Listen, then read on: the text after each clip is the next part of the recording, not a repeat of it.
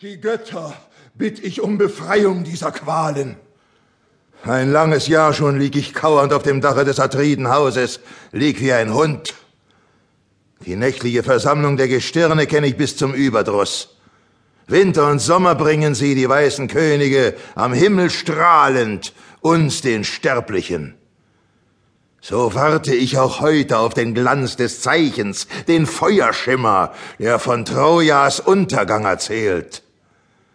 So hofft es meine Herrin, Clytemnestra.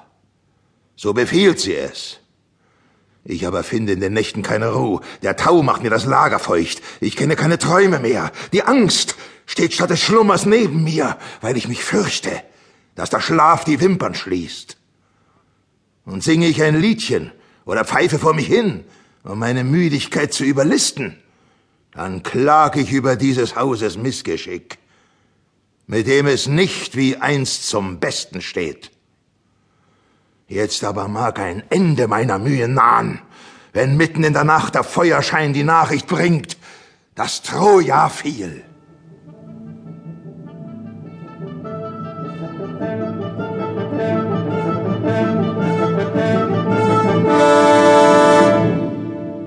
O sei gegrüßt, Gestirn der Nacht. Du zeigst das Licht des Tags und lässt die Chöre hier in Argos jauchzen über solch ein Glück.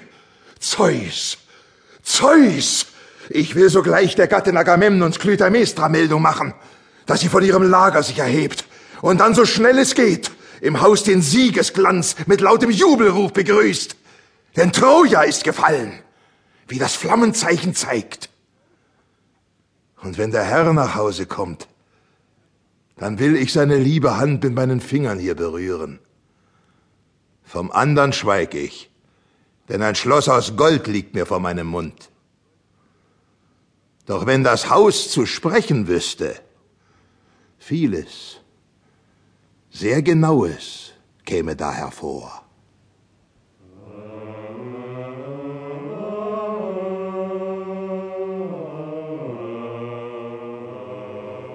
Dies ist nun das zehnte Jahr, das verging. Seit Priamos, mächtiger Feind, Menelaos, der Fürst, und Agamemnon, sein Bruder, aufbrachen aus unserem Land. Aufbrachen mit tausend Schiffen aus Argos. Wir aber, wir blieben hier. Wir nahmen nicht teil. Das Alter schloss uns aus. Wir sind wie die Kinder, und stützen den Leib auf den Stock. Denn das Mark im Körper des Kindes ist wie das Mark eines alternden Mannes. In keinem von beiden wohnt Kraft. Sei still. Lass ab, die Königin. Sie kommt aus dem Palast.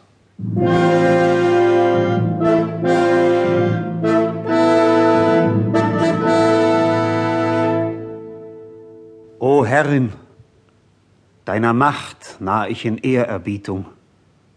Denn so ist es recht, die Frau des Herrschers zu verehren, dessen Thron verwaist ist. Doch du gehst zum Opfer, sehe ich. Da hört ich gerne, ob du eine gute oder schlimme Nachricht hast. Mit einer guten Kunde heißt's im Sprichwort, soll das Morgenrot erscheinen, wenn die Nacht vorüberging. So hört die Freudenbotschaft über alle Hoffnung groß euch an. Troja ist besiegt. Was sagst du? Ich verstehe dich nicht. Dass Troja unser ist, spreche ich nicht klar. Was hast du für Beweise? Gibt es Zeichen? Es gibt eins. Ja, wenn mich der Gott nicht täuschte. Wann aber fiel die Stadt? In dieser Nacht in dieser Nacht, die diesen Tag gebar. Doch welcher Bote hat dir in so kurzer Zeit die Nachricht überbracht?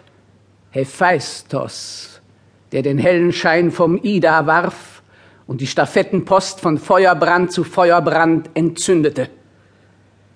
Das Feuerzeichen, das mein Mann von Troja bis nach Argos sandte.